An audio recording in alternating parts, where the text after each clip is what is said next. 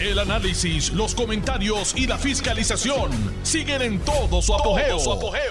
Le estás dando play al podcast de Noti1630, Sin Ataduras, con la licenciada Zulma Rosario. 29 de agosto del año 2022 y esta es su amiga Zulma R. Rosario Vega en Sin Ataduras por Noti1, la mejor estación de Puerto Rico y primera fiscalizando. En verdad que a veces uno escucha eh, las conversaciones, si le podemos llamar de alguna forma, entre personas, particularmente personas que tienen un micrófono frente a, ¿verdad? a sus labios. Y uno no deja de sorprenderse. Esta mañana estuve escuchando un rato el programa de Pelotadura y uno de los temas que iban a cubrir era esa reunión importante que sostuvo el Partido Popular en días recientes, donde se formó la de San Quintín. Y entonces, aunque lo anunciaron, yo seguí esperando y esperando y esperando a ver qué finalmente iban a decir. Estaban Maldel y Jusino, está claro Ferdinand Pérez y sin duda alguna eh, Carlos Mercader.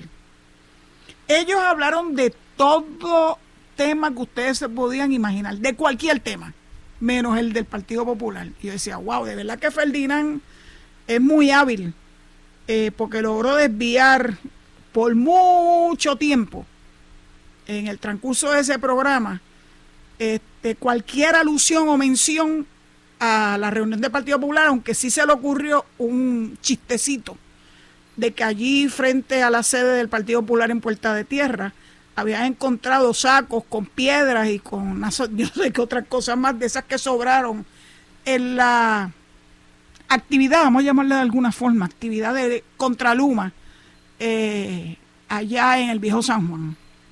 Se puso graciosito y después que dijo lo que dijo de graciosito, entonces anda, déjame retirar eso. Es un chiste, es un chiste. Le tienen terror.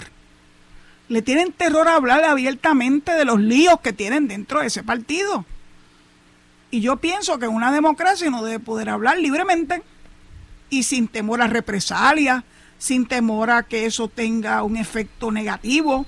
Yo hablo libremente, yo sé que no todo el mundo está de acuerdo conmigo, pero hablo libremente. Yo creo que eso es una de las cosas que más estoy disfrutando desde hace tres años y unos días más, eh, de que puedo hablar libremente, claro, siempre con respeto. Yo nunca le falto respeto a nadie, pero yo pienso que lo mejor que podemos hacer es hablar libremente. Eso es parte de lo que yo atesoro. Y entonces, pues me puse a buscar de dónde nacía todo ese revolú y toda esa eh, falta de, bueno, el no querer abordar el tema. Y me encontré con un artículo que escribió alguien que yo admiro mucho, que es la periodista Gloria Ruiz Cuilan. Gloria, yo dudo que tú me estés escuchando, pero por si acaso me escuchas, sabes que siempre te aprecio. Eh, antes nos encontrábamos caminando por mi querido Boquerón, por el balneario, y ya, ya, no, ya no te veo por acá. Bueno, ella escribe un artículo que sale publicado hoy en la página 6 del Nuevo Día, que se llama Miden fuerzas en el seno del PPD. ¿Quiénes fueron los que midieron fuerza según este artículo? Bueno, pues midieron fuerza Jorge Colbert Toro y Jesús Manuel Ortiz. ¿Y por qué midieron fuerza? Bueno, porque hubo varias situaciones que se trajeron, se trajeron a la mesa de discusión en esa reunión. Eh, fue el viernes. Tienes que leer bien el artículo porque tú no sabes en qué fecha fue que se dio esta reunión. Pero dice, además del debate generado en el encuentro del viernes, sirvió entre otras cosas para medir fuerzas entre posibles aspirantes a la gobernación. Se enmendó, ¿se acuerdan de que José Luis Dalmau había propuesto, con las muelas de atrás, pero propuesto que para agosto 14 hubiese algún tipo de actividad, no sé si sería una asamblea general, una junta, como le quieran llamar, para escoger el nuevo liderato del Partido Popular y sobre todo para que se midieran, se midiera el sentir del pueblo popular en cuanto a las alternativas de estatus. Y después de momento no volvieron a hablar más del tema. Y pasó el 14 y ya estamos en el 29, han pasado 15 días precisamente de esa fecha que el propio José Luis Dalmau había escogido. Luego entonces hubo unas variaciones del tema, eh, donde decía que no, que lo que proponía era que eh, como parte del proceso de reorganización en el Partido Popular se le llevara al seno del Partido Popular, hablando de senos, este, la oportunidad de que el pueblo popular, el pueblo de a pie, no necesariamente el liderato, pudiera expresarse libremente, libremente entre comillas, sobre su estatus preferido. Pero claro, el problema era que solamente ponían ante la consideración o proponían ante la consideración del, ¿verdad? del pueblo popular dos posibilidades. El ELA, whatever that is, que se niegan, se niegan rotundamente a definirlo, y eh, la libre asociación. Y entonces alguien tiró al ruedo, ¿y por qué no incluyen la estadidad? Porque hay populares que creen en la estadidad, uy, le, huyen, le huyen como el diablo diablo a la cruz. Así que eso se quedó en el aire, en agua. Ahora, la nueva versión de esta saca de pecho de José Luis Dalmau es que en vez de estar reclamándole al pueblo popular que se defina, porque de eso es lo que se trata, ¿no? Pues ahora lo que quieren, y eso fue lo que aprobaron, que le den el espaldarazo al proyecto del senador Wicker republicano en el Congreso de los Estados Unidos, allá en the Big O USA, del GOP. la verdad es que en la política uno se puede encontrar cualquier cosa. Este que propone un ELA que va a ser definido por un comité. Nuevamente volvemos a lo mismo. No se definen, no se quieren definir. Así que esa es la nueva versión de la sacada de pecho de José Luis Dalmau Vamos todos a apoyar el, S4560. En el artículo no lo dice Gloria, pero yo sé cuál es el número del proyecto. Yo les invito que siempre vayan a congress.gov este, y busquen cuántos auspiciadores tiene ese proyecto S4560. Eh, porque aquí están todo el tiempo midiendo fuerzas de cuántos auspiciadores tienen los diferentes proyectos. Digo esto porque hoy eh, José Delgado abordó el issue del HR 8393, que es el proyecto de consenso, que propone un plebiscito vinculante, palabra clave, entre la estadía de la independencia y la libre asociación. Miren qué gran mezcoranza les estoy haciendo. Esto es en el mismo periódico, en el Nuevo Día. Porque claro, de la forma en que José Luis, eh, perdón, José Delgado aborda el tema del HR 8393 es un poco burlándose de que Jennifer no ha conseguido, Jennifer González, nuestra comisaria residente, suficiente respaldo de los republicanos, delegación a la que ella pertenece. Entonces habla que aunque el proyecto H393 fue fue presentado el 15 de julio, que al 29 de julio, que fue cuando se determinó el receso de la Cámara de Representantes Federal, o sea, 14 días más tarde, el proyecto no había bajado al Pleno, al hemiciclo. Salió del Comité de Recursos Naturales, pero no había bajado al hemiciclo. Cosa que todo el mundo había anticipado que no ocurriría hasta septiembre. Así que yo no sé por qué la insistencia de Delgado de seguir poniéndole fechas raras a, este proceso de la H393. Entonces habla de que la única excepción durante este receso de la Cámara de Representantes Federal fue que el, el 12 de agosto se reunieron, oiga, pero se reunieron para qué? Para establecer su posición mediante el voto del proyecto del presidente Joe Biden sobre eh, ¿verdad? Este, reconciliación presupuestaria. Claro, un proyecto que impacta a toda la nación americana y a Puerto Rico también, by the way. Y entonces no habrían de volver a sesionar hasta el 13 de septiembre. ¿Qué ocurre el 13 de septiembre? Bueno, el Congreso, la Cámara, vuelve entonces a sus trabajos, pero es solamente hasta el 24 de septiembre porque después de eso se van nuevamente en receso para que los representantes se vayan a sus diferentes distritos a trabajar eh, su posible reelección o su posible elección. Algunos no son incumbentes. Y ustedes ya saben que cada dos años el Congreso eh, se tiene que someter a unas elecciones que se llaman midterm. Y en este receso de septiembre, de septiembre es cuando principalmente regresan a sus distritos a tratar de obtener el favor de su pueblo antes de las midterm elections, que son en noviembre, a principios de noviembre.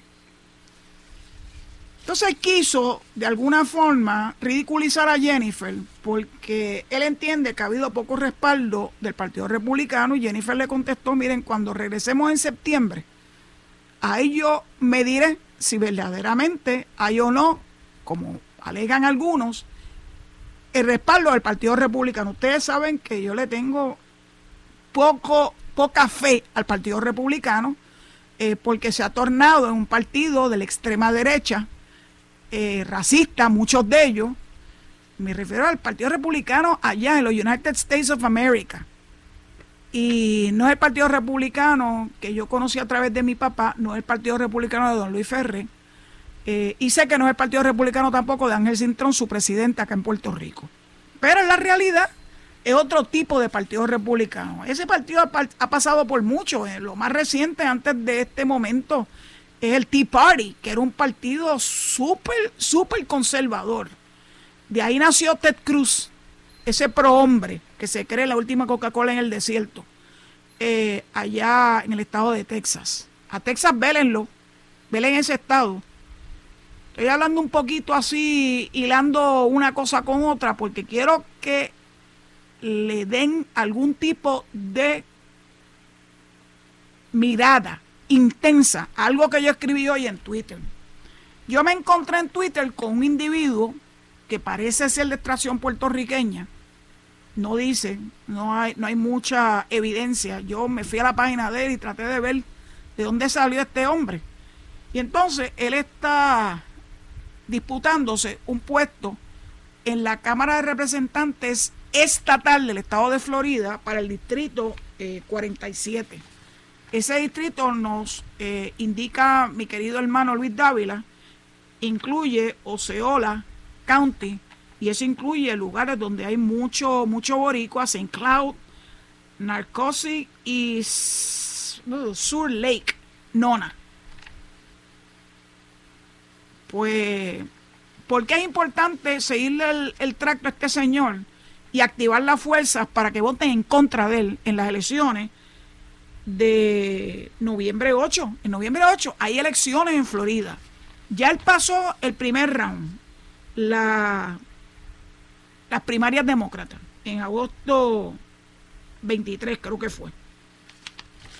Así que hay que velarlo porque él va a la elección, sí, el 8 de noviembre, la primaria fue el 23 de agosto, rebasó ese hurdle, o sea que pudo rebasar el obstáculo de la primaria y va a estar en la papeleta eh, en representación del Partido Demócrata, pero no es cualquier Partido Demócrata tampoco, es el otro extremismo del Partido Demócrata, lo que se hacen llamar los progressives.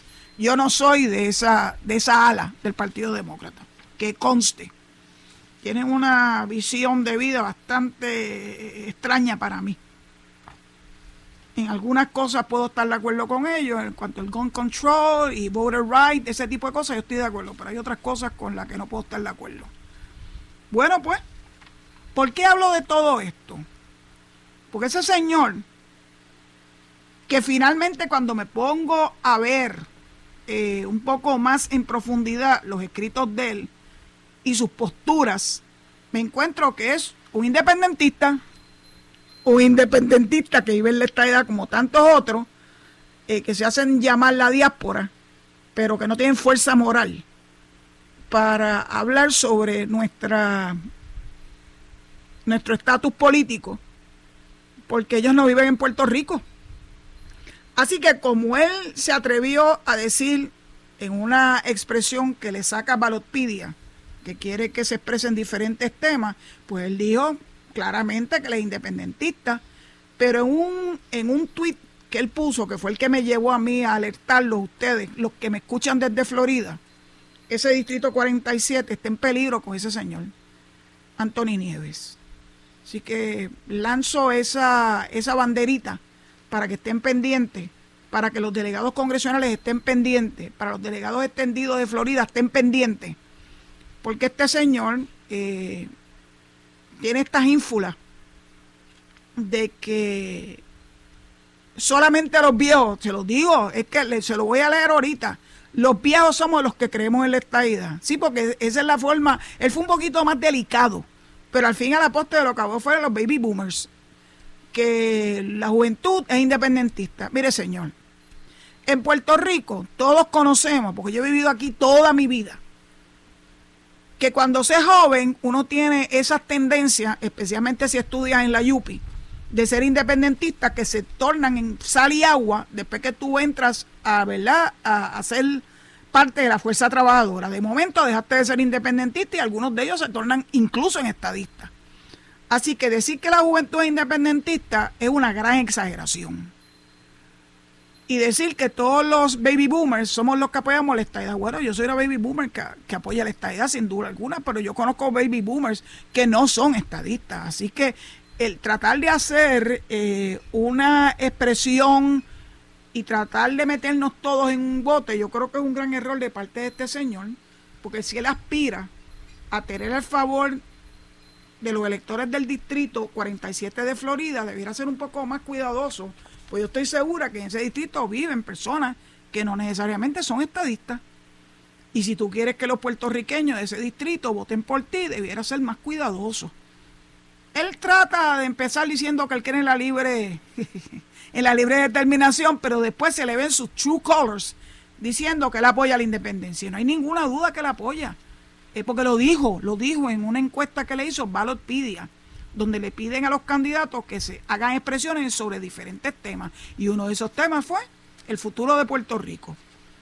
Así que yo llamo a que los delegados congresionales y los delegados externa, eh, eh, perdón, la delegación extendida sigan haciendo su trabajo, sigan buscando a, estos individuos que se hacen pasar por puertorriqueños con el favor de todos los puertorriqueños en sus diferentes distritos y que no necesariamente recogen el sentir de la población que ellos piensan representar. Actívense. También una persona me escribió en Twitter, ¿qué puedo yo decir de TC? Bueno, pues yo lo que estoy pidiendo es que todos esos puertorriqueños que viven en la nación americana, allá en la estadidad, se activen e indaguen. No hay que levantarse ni del asiento de, su casa, de, su silla. Vayan al internet, busquen quiénes están eh, postulándose para los escaños en los diferentes distritos congresionales que vienen a elección ahora y también para escaños en los eh, en las legislaturas, legislaturas estatales, como es el caso de este Mr. Nieves. Tenemos que saber quién es quién aquí.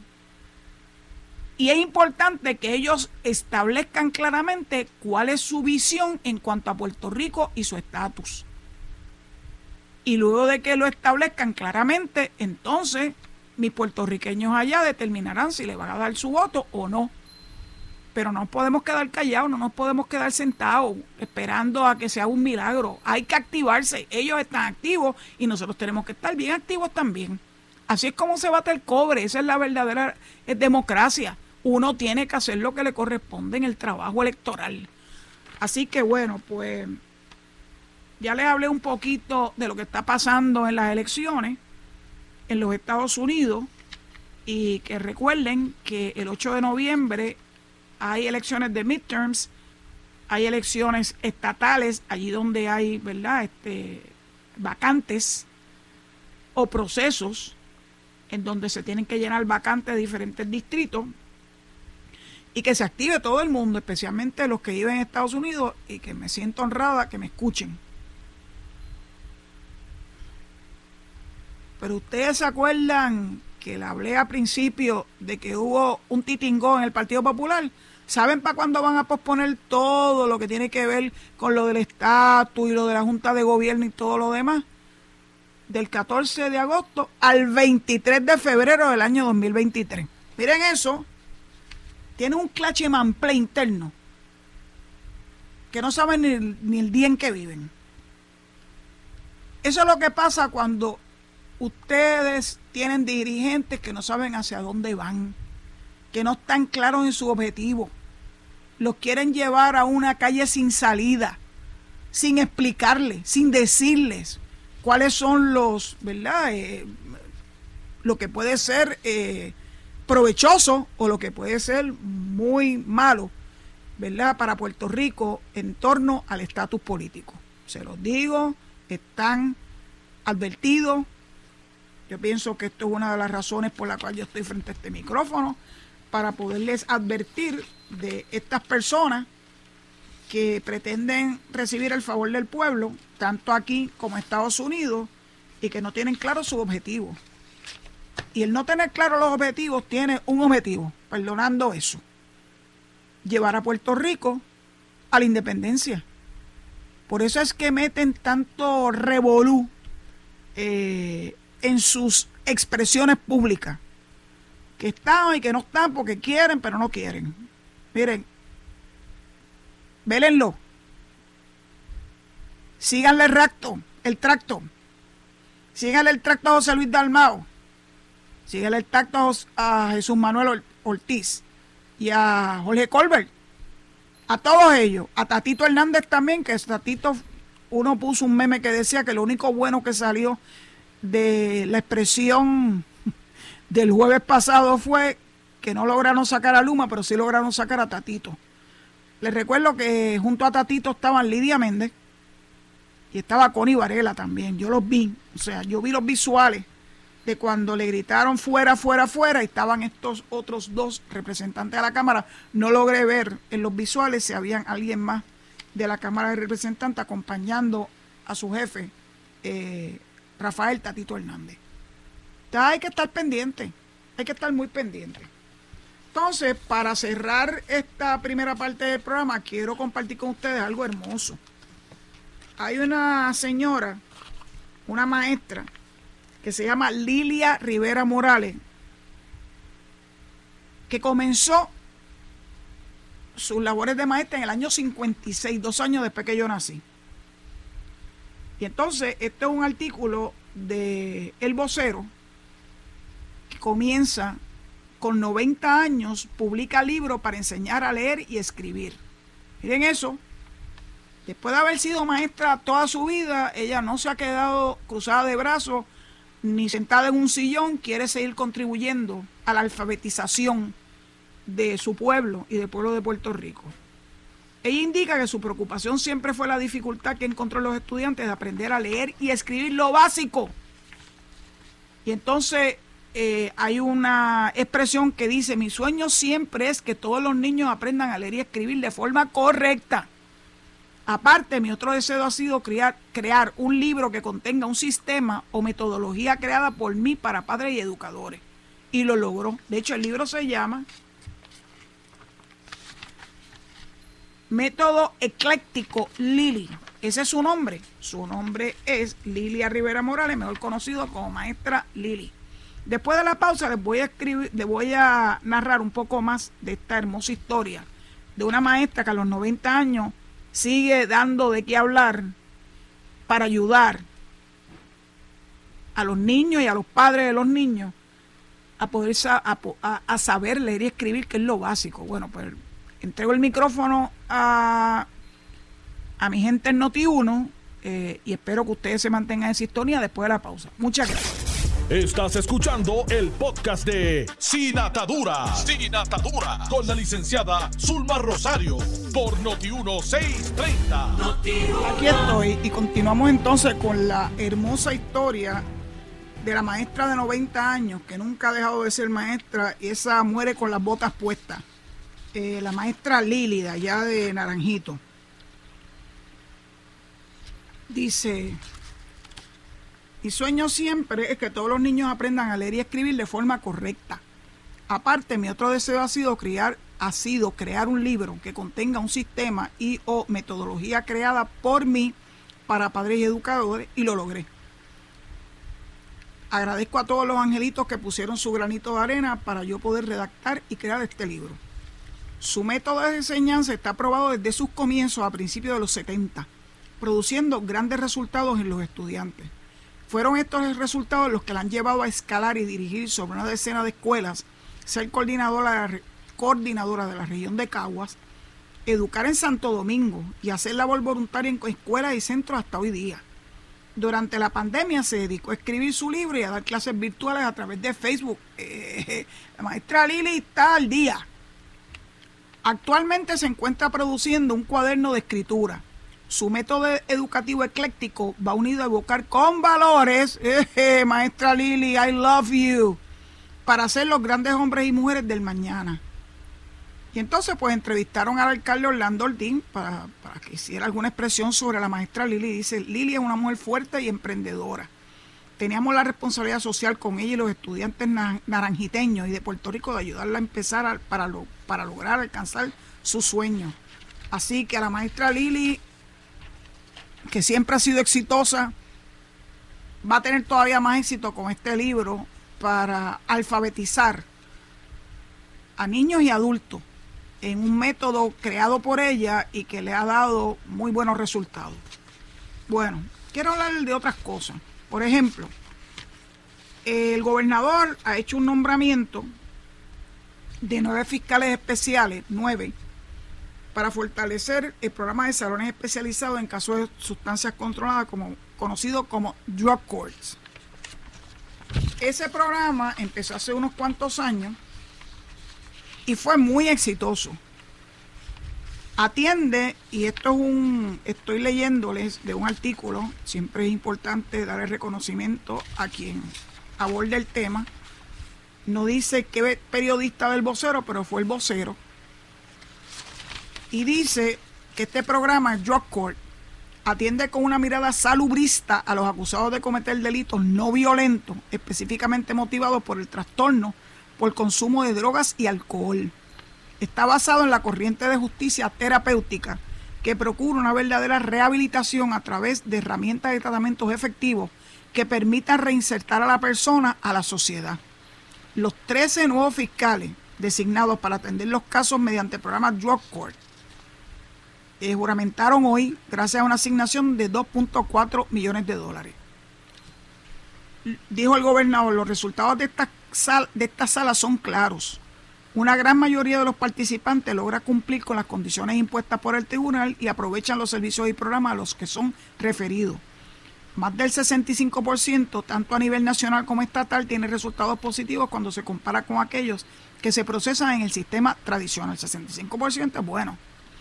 En particular, la gran mayoría de los graduandos de las cortes de drogas permanecen sin haber reincidido por al menos dos años luego de dejar el programa. Por el contrario, por el contrario, aquellos que son procesados en el sistema tradicional y entran en, el programa de probatoria, casi la mitad vuelven a cometer un, un crimen. Y de aquellos que son sentenciados a prisión, la mayoría vuelven a ser arrestados luego de salir de clase, de la cárcel. Estas estadísticas son impresionantes por lo que, y por lo que tenemos que movernos a lo que funciona mejor. Dijo el gobernador que siempre ha promovido que las personas puedan rehabilitarse y que le demos la oportunidad de echar hacia adelante. Esa es la meta de los casos que se ven en Doctor Court. Y es que cuando una persona rehace su vida, ganamos todos. El secretario de Justicia resaltó que la designación surge del firme compromiso del gobierno de Puerto Rico de implantar enfoques y estrategias para combatir el narcotráfico y la adicción a drogas, procurando un cambio real.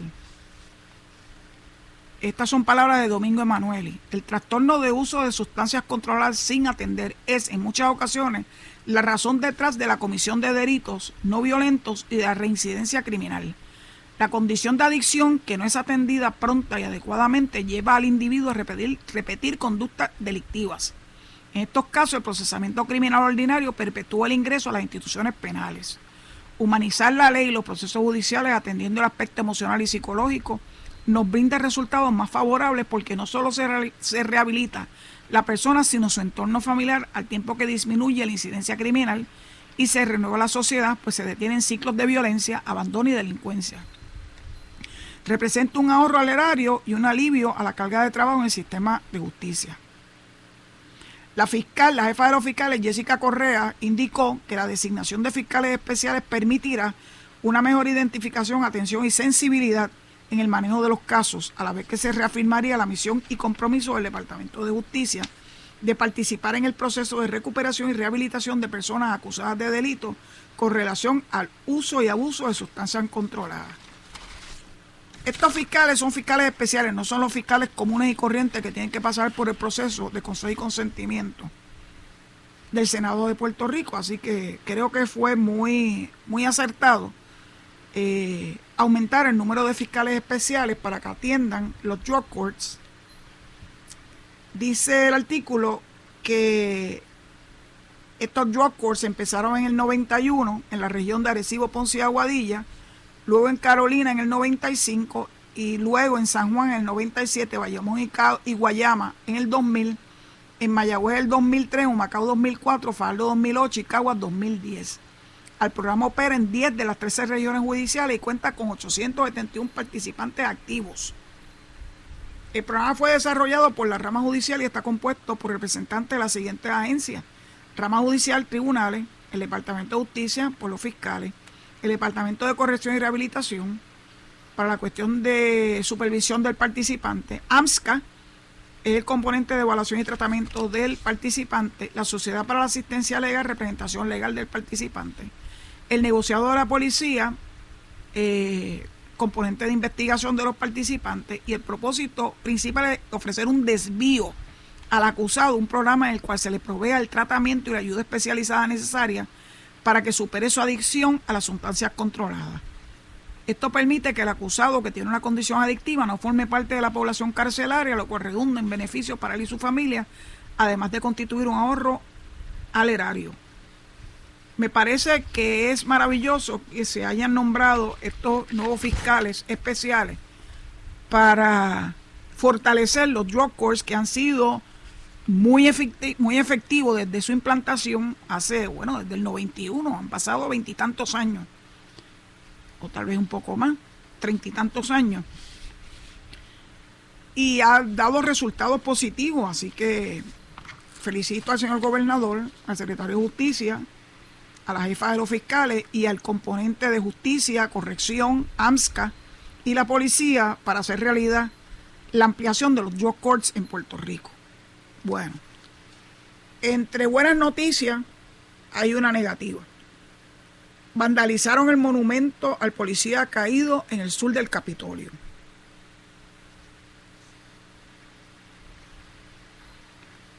Ese monumento a los policías caídos está en el lado sur del Capitolio. O sea, por la avenida Constitución, por allá cerca del Paseo Covadonga.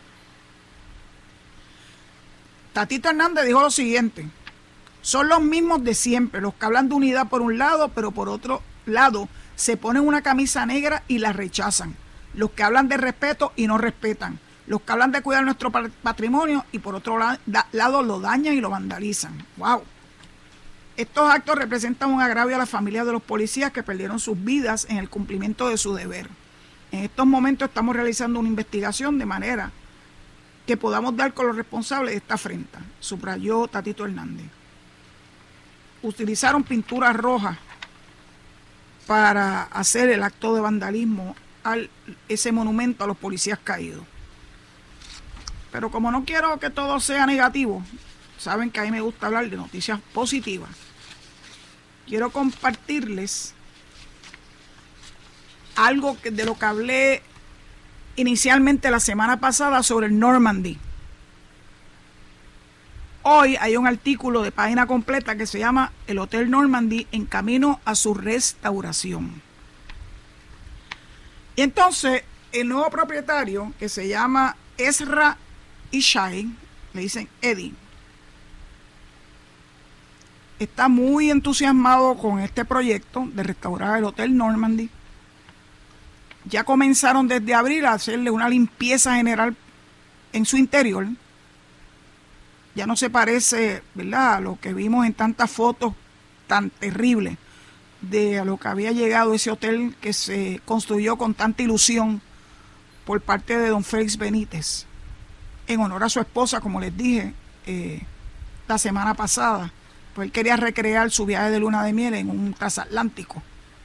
Y por eso la forma que tiene ese hotel icónico en la entrada del viejo San Juan. Esta estructura lleva cerrada más de una década. Y es bueno que Leisa Caro, que fue la periodista ¿verdad? que escribió este artículo, reconozca que ya están las áreas limpias, porque antes estaban repletas de escombros, madera, pedazos de cemento y otros elementos que en su momento fueron parte de la particular, particular decoración del hotel que, habían, que ya han sido despejadas. La limpieza fue el primer paso de la restauración, comenzó en abril y se extendió poco más de dos meses. Realizaron un análisis del suelo y un estudio forense estructural muy bien. Así es como se, se verdaderamente se tratan las estructuras históricas.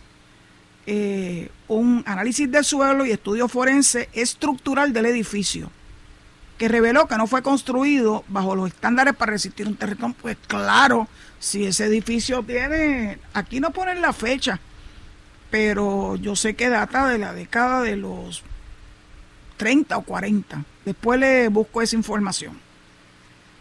Los estudios revelaron además que debido a los, a los daños estructurales que ha recibido el edificio, los niveles 6 y 7 no pueden ser reparados. El hotel se concibió originalmente con cinco niveles, pero posteriormente el desarrollador añadió dos pisos adicionales eh, y no utilizando los mismos técnicas de construcción y esos dos, esos dos pisos no son salvables según este artículo.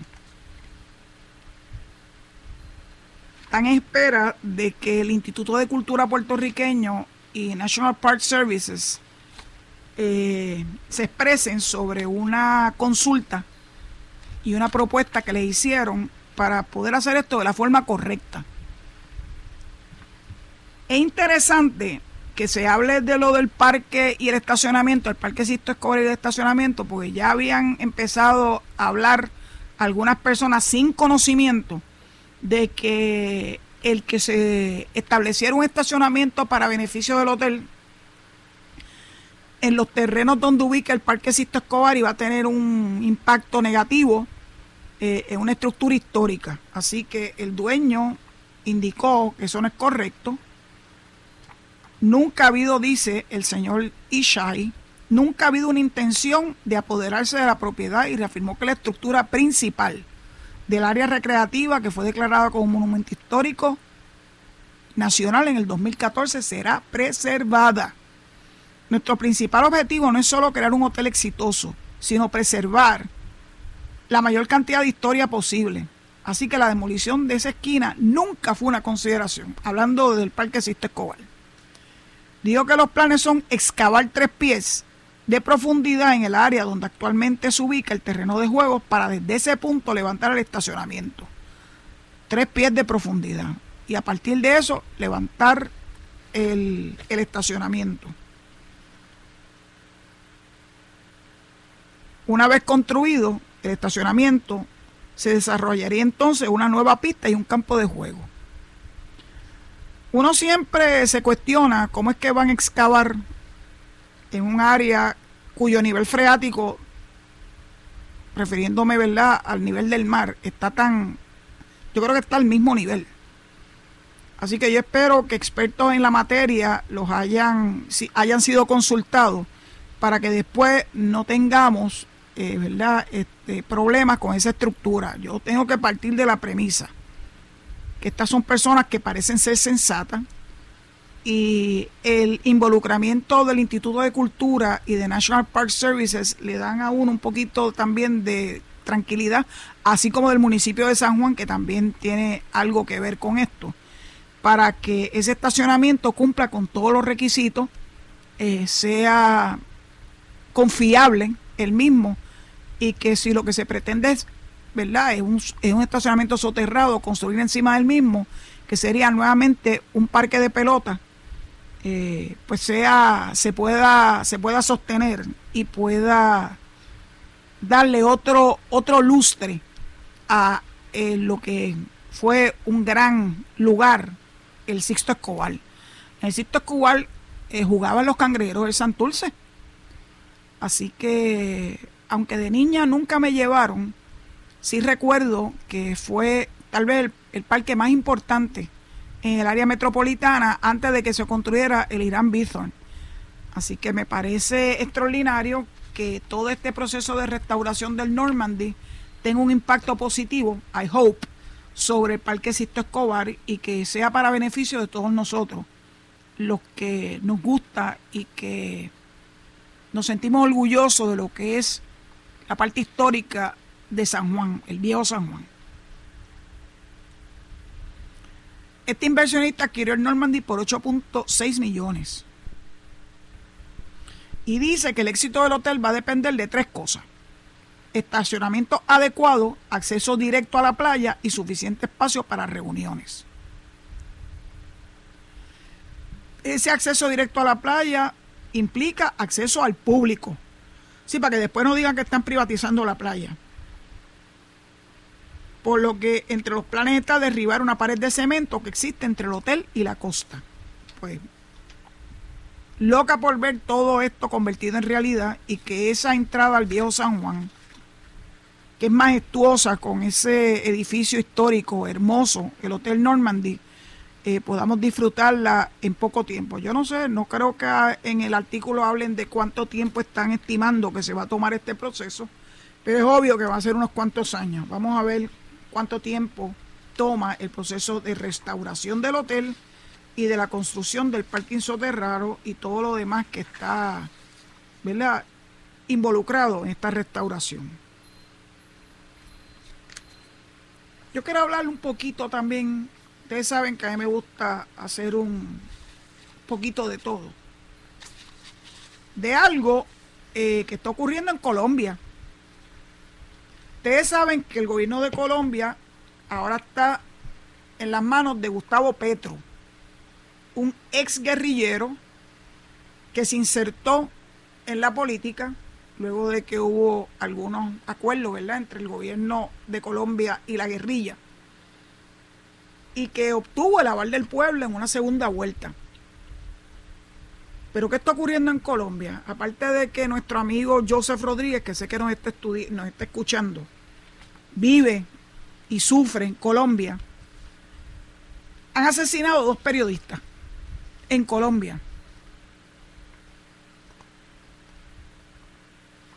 En este país los periodistas suelen recibir constantes amenazas por su labor conforme establece este escrito periodístico de la prensa asociada y que recoge el vocero. es triste que no se pueda llevar a cabo lo que para nosotros es el pan nuestro de cada día, la libertad de prensa y de expresión, y que Colombia tenga que seguir sufriendo estos embates. Los periodistas que fueron ultimadas a tiro fueron Leiner Montero y Dilia Contreras. Iban por una carretera rural, rural que conduce hacia el, municipio, hacia el municipio de Fundación en el, en el lado del Caribe de Colombia. Y otro periodista resultó herido, Joaquín Alberto Gutiérrez. Petro hizo unas expresiones en Twitter. Ahora todo el mundo se expresa en Twitter. Todo el mundo hasta yo me expreso en Twitter, indicó que la prensa debe tener las garantías para hacer su trabajo.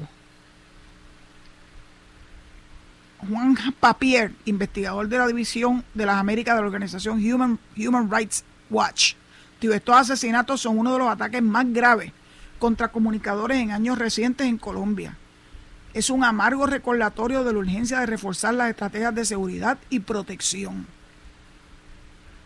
El periodista Montero era director de la emisora local Sol Digital Estéreo y la periodista Dilia Contreras de la plataforma La Bocina Col de Colombia. Ambos regresaban de cubrir unas fiestas patronales cuando fueron atacados. Uno se pregunta por qué, a qué obedeció que lo ultimaran, ¿verdad?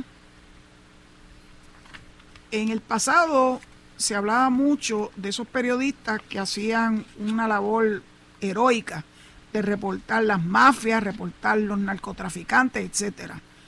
En este artículo no veo por qué razón ellos fueron las víctimas.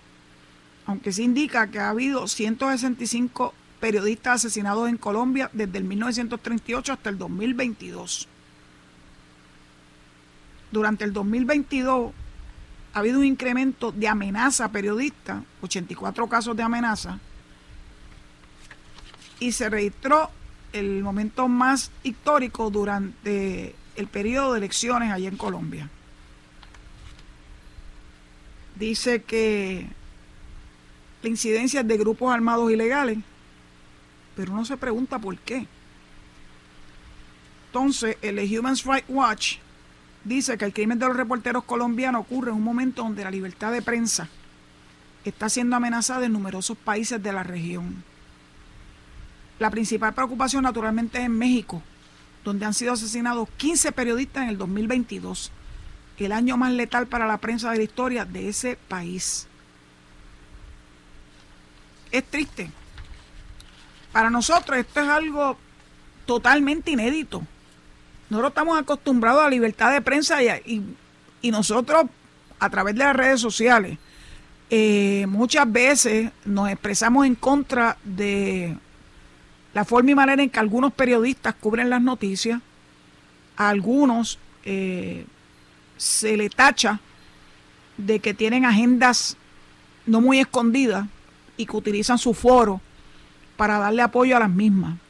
Pero nunca en Puerto Rico, nunca en Puerto Rico, que yo tenga conocimiento y a mí me gusta leer mucho de la historia de Puerto Rico, que yo recuerdo que haya habido asesinatos de periodistas este, porque exhiban una visión de vida o una ideología distinta a las de otras personas. Aquí podemos protestar y podemos decirnos hasta perro muerto, pero no se utiliza la violencia en contra de un trabajador, de uno de los, ¿verdad? De los derechos más importantes en nuestras constituciones, que es la libertad de prensa, la libertad de expresión. Así que me da muchísima pena que Colombia esté pasando por esto, al igual que México, y sin duda alguna Nicaragua. En Nicaragua le cierran sus estaciones, le cierran los periódicos, eh, los mandan al ostracismo, los encarcelan. Lo mismo ocurre en Cuba y sin duda alguna en Venezuela. Cualquier persona, incluyendo periodistas, que se atrevan expresarse en contra de los gobiernos establecidos en los países que acabo de mencionar, saben que su vida está en peligro o como mínimo su libertad también. Y uno se pregunta si eso es lo que nosotros queremos para Puerto Rico. Nosotros no estamos acostumbrados a esto. Nosotros estamos acostumbrados a que aun cuando hayan protestas, y algunas de esas protestas, como fue la del jueves, eh, se tornen en violentas, pues uno siempre va a apoyar el que hayan manifestaciones. Lo que uno no puede apoyar naturalmente es que las mismas terminen en violencia, particularmente en contra de la policía. Así que la violencia contra los policías que vimos, vimos porque yo vi visuales eh, que se escenificaron el jueves pasado y que luego culminaron con esa eh, desecración del monumento a los policías caídos, es algo que para nosotros, nosotros no entendemos de eso. Esto no es la forma y manera en que somos en Puerto Rico. Es ajena a nosotros, ajena a nuestra forma de ser, a nuestra idiosincrasia. Así que uno quisiera que estas cosas no ocurrieran en Puerto Rico, que nunca escalen a estos niveles de asesinatos o encarcelamiento y que tenemos que estar siempre un avisor para que eso no nos ocurra en nuestra amada patria. Dicho eso, pues le entrego los micrófonos a Noti1, recordándoles que acto seguido vienen Enrique Quique Cruz en Análisis 630 y Luis Enrique Falú en el Pique de Falú y que mañana, si Dios así lo permite, nos escuchamos a través de Noti1 a las 4 de la tarde en Sin Atadura. Su amiga Zulma R. Rosario Vega. Dios los proteja. Esto fue el podcast de Noti1630, Sin Ataduras, con la licenciada Zulma Rosario. Dale play a tu podcast favorito a través de Apple Podcasts, Spotify, Google Podcasts, Stitcher y notiuno.com.